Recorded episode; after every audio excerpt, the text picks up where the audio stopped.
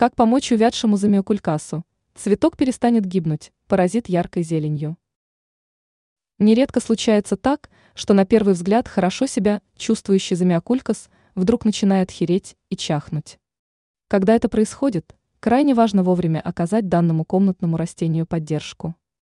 Ученый-агроном Анастасия Коврижных рассказала, по какой именно причине гибнет замиокулькас и как ему помочь. По заверениям эксперта, важно выполнить ряд очень простых в исполнении действий. Запомните эту методику. В обязательном порядке подкормите цветок питательным удобрением. Приготовить подкормку следует самостоятельно из одного копеечного продукта. Так, нужно в блендере измельчить 1 столовую ложку чечевицы. Следите за тем, чтобы на выходе ингредиент напоминал муку. Далее стоит засыпать получившийся порошок в грунт к замекулькасу. Процедуру нужно осуществлять два раза в месяц.